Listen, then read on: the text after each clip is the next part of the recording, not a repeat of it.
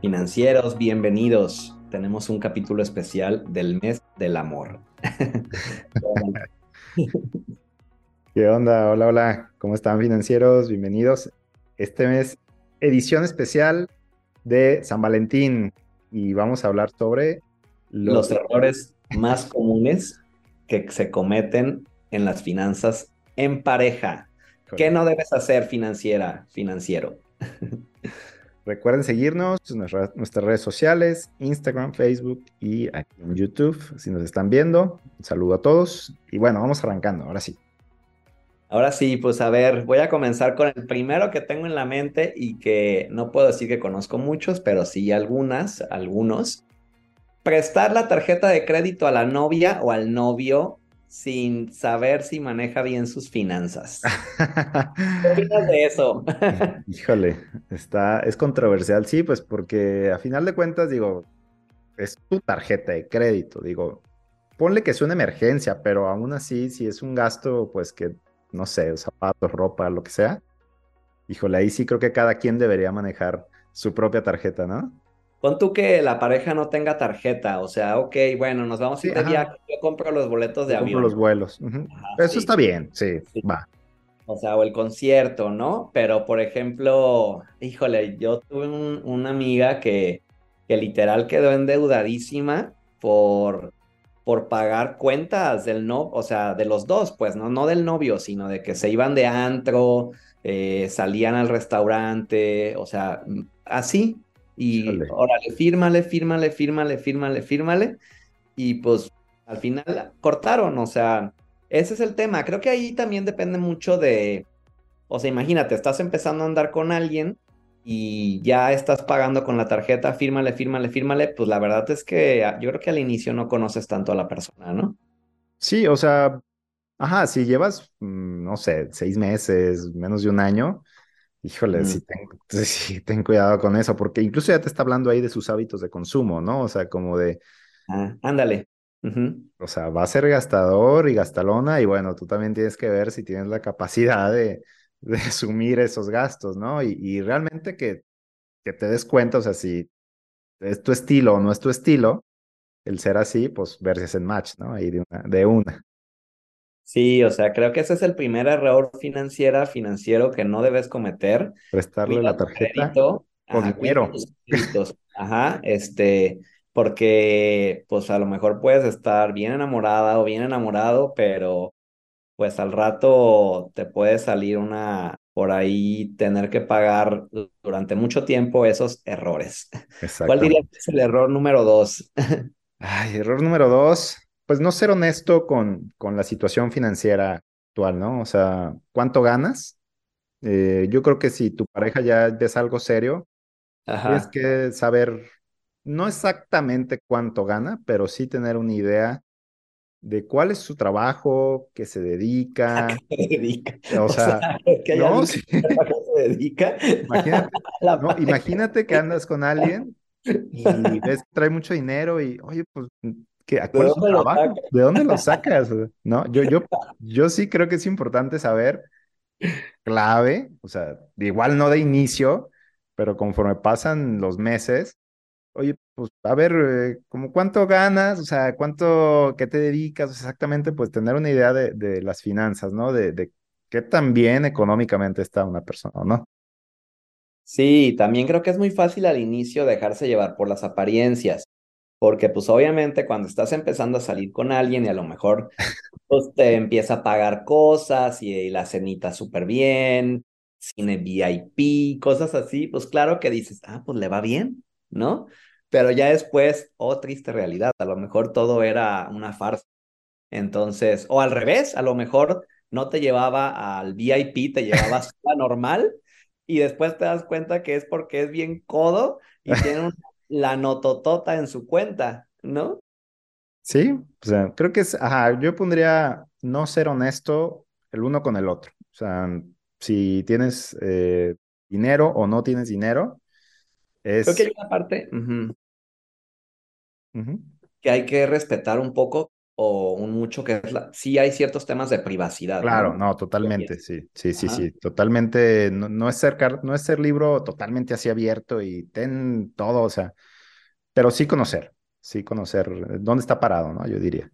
Sí, o sea, yo creo que ser honestos eh, es básico porque pues la honestidad es, eh, pues es uno de los pilares de una relación. Sí, totalmente. ¿Y por qué no ser honesto con tus finanzas personales también, no? O sea, ¿qué tal que un día no traes dinero y, oye, es que vamos a cenar? Híjole, pues, pues honestamente no traigo dinero. O sea, creo que dar ese paso de confianza de, ¿sabes qué? Estoy gastado por X y, X y cosa, este, pues la verdad es que hoy no puedo, pero si me esperas dos, tres días, pues tal vez, ¿no? O sea, creo que eso es súper importante en una, en una relación de pareja, ¿no? Y cuando hay, pues con mucho gusto ser compartido también, ¿no? Ándale, exacto, cuando hay también compartir. Y creo que esto para mí viene a dar pie al tercer error que hay que evitar. Y para mí sería em, querer siempre quedar bien. O sea, en el sentido incluso fuera de nuestras posibilidades. O sea, creo que eso es un error que a la larga, en la parte financiera, puede traer muchos problemas a la persona y si la pareja continúa, a la pareja.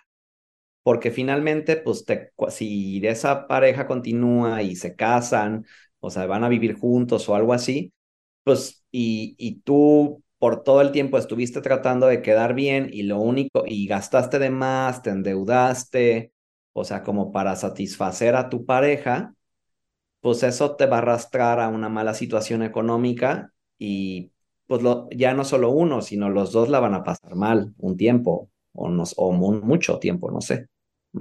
Exactamente, sí, creo que uno tiene que ver por sí mismo, o sea, una pareja es bueno, yo lo he escuchado así como, no soy, no soy doctor del amor ni nada, pero yo lo he escuchado así, pues primero te tienes que querer tú para que alguien te pueda querer, ¿no? Entonces, si tú no te tienes ese amor propio como de, pues, darte tu, tu lugar, tu espacio, tus prioridades, ¿no? Al final de cuentas, eh, estar, no tú mismo primero siempre, pero sí darte tu lugar, pues creo que no te van a dar tu lugar, ¿no? Y como dices, en el futuro puede ser un tema ya importante porque comienzas a construir un patrimonio, ¿no? Y pues ahí sí se vuelve ya algo más de dónde vas a vivir, cuánto, dónde, cuánto vas a gastar, cuántos hijos vas a tener, ¿no? Son un montón de cosas, ¿eh?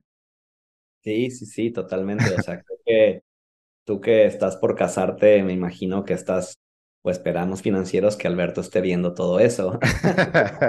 sí, es algo que yo, yo he platicado con, con mi novia, con mi prometida, y sí, o sea, por primero que todo, pues que querramos lo mismo, ¿no? Creo que fue un tema principal. Y ya en el segundo aspecto, pues obviamente de que sepamos, a ver, sí podemos hacer este gasto, sí podemos comprar esto, no podemos hacer esto y estar en el entendido. Y la verdad es que hay cosas en las que no compartimos exactamente el 100, pero que uno dice el otro, bueno, pues lo ajustamos, ¿no? Y así es como lo hemos, nosotros lo hemos sabido llevar.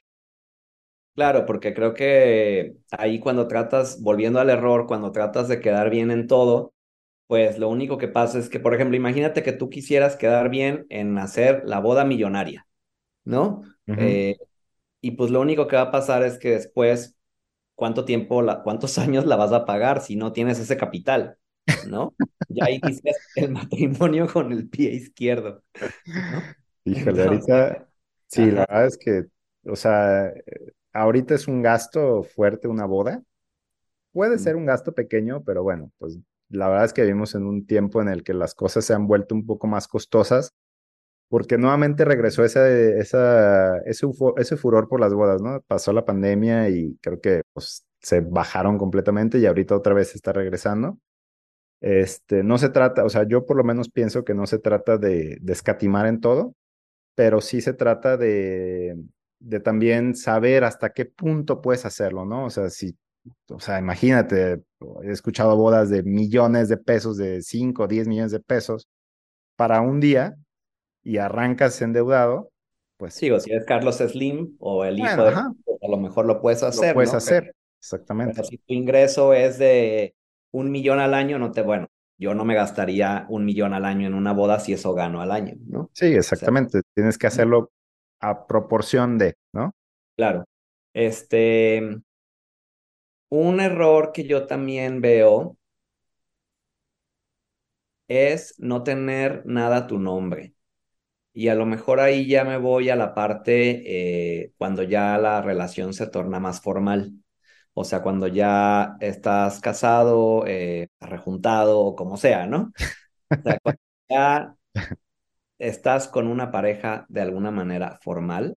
Yo creo que un error es que la casa, las cuentas, el seguro, los planes estén a nombre de una sola persona. Sí, totalmente. O sea, toda la responsabilidad recae en una sola persona. Y si la relación no funciona, pues esa persona pues se queda con todo, o sea, puede ser, o sea, es un riesgo.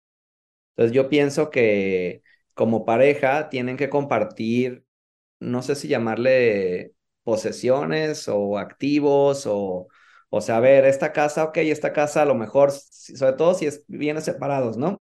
Perdón, esta casa está a nombre tuyo o esta otra terreno que vamos a comprar a nombre mío, eh, un plan de retiro cada quien, este, el, plan de los niños educacional, a lo mejor uno, si tenemos dos hijos, uno a nombre tuyo, otro a nombre mío. Mm, está genial eso. Sí, totalmente, porque como bien dices, si todo está a nombre de alguien, es como el dicho de los huevos en la misma canasta, es exactamente igual. O sea, todo el riesgo recae sobre esa persona y si llega a faltar, imagínate qué problema financiero, qué problemón financiero, ¿no? Bueno, tienes que tener un seguro de vida. O sea, eso sería Claro, claro, pero a lo que voy es, o sea, si él, si, si todo estaba a su nombre, ajá, pues, híjole, todo el tema de herencias y todo eso, pues cae sobre la otra persona y si no, si no tiene ni idea de lo que es, de, de lo que es detrás de eso, pues es todo un tema. ¿Qué otro error dirías tú hay que evitar? ¿Qué otro error pensaría? Mm, ya hablamos sobre las deudas, ya hablamos sobre la honestidad. el no crear un plan de vida juntos. Yo creo que sí, o sea, si llevas tres meses con tu novio o novia, pues obviamente todavía no, no planes eso, ¿no? Pero si ya tienes una formalidad, el crear un plan de vida, es decir, el ver más allá de uno, dos, tres años, es clave, ¿no? O sea, no solamente en el aspecto familiar, sino financiero, ¿no? O sea, pues, ¿qué te gustaría hacer cuando te retires? ¿Te gustaría trabajar toda la vida? Eh, ¿Dónde te gustaría vivir más adelante? ¿Dónde estamos ahorita? Creo que eso se tiene que hablar, ¿no? Y es fundamental, porque imagínate qué tal que yo quiero trabajar toda la vida y mi pareja no. Claro. Me va a decir en algún punto, no, pues tú quédate trabajando. o sea. Exacto, o sea, o a lo mejor tú quieres, este, no sé, vivir en otra ciudad o irte al extranjero un tiempo o, y, la pareja no. Y la pareja no, no se quiere ir de su, de su ciudad porque está su familia o X situación. Y es válido también.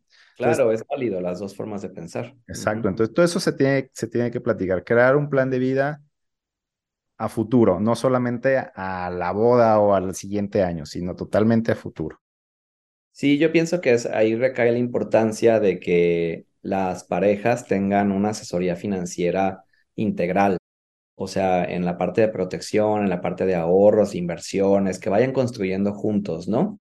Exactamente eso les va a dar mucha tranquilidad y no dejemos de, o sea, no, no deja de pasar que cuando llegan los problemas económicos, pues el estrés es muy alto en una pareja.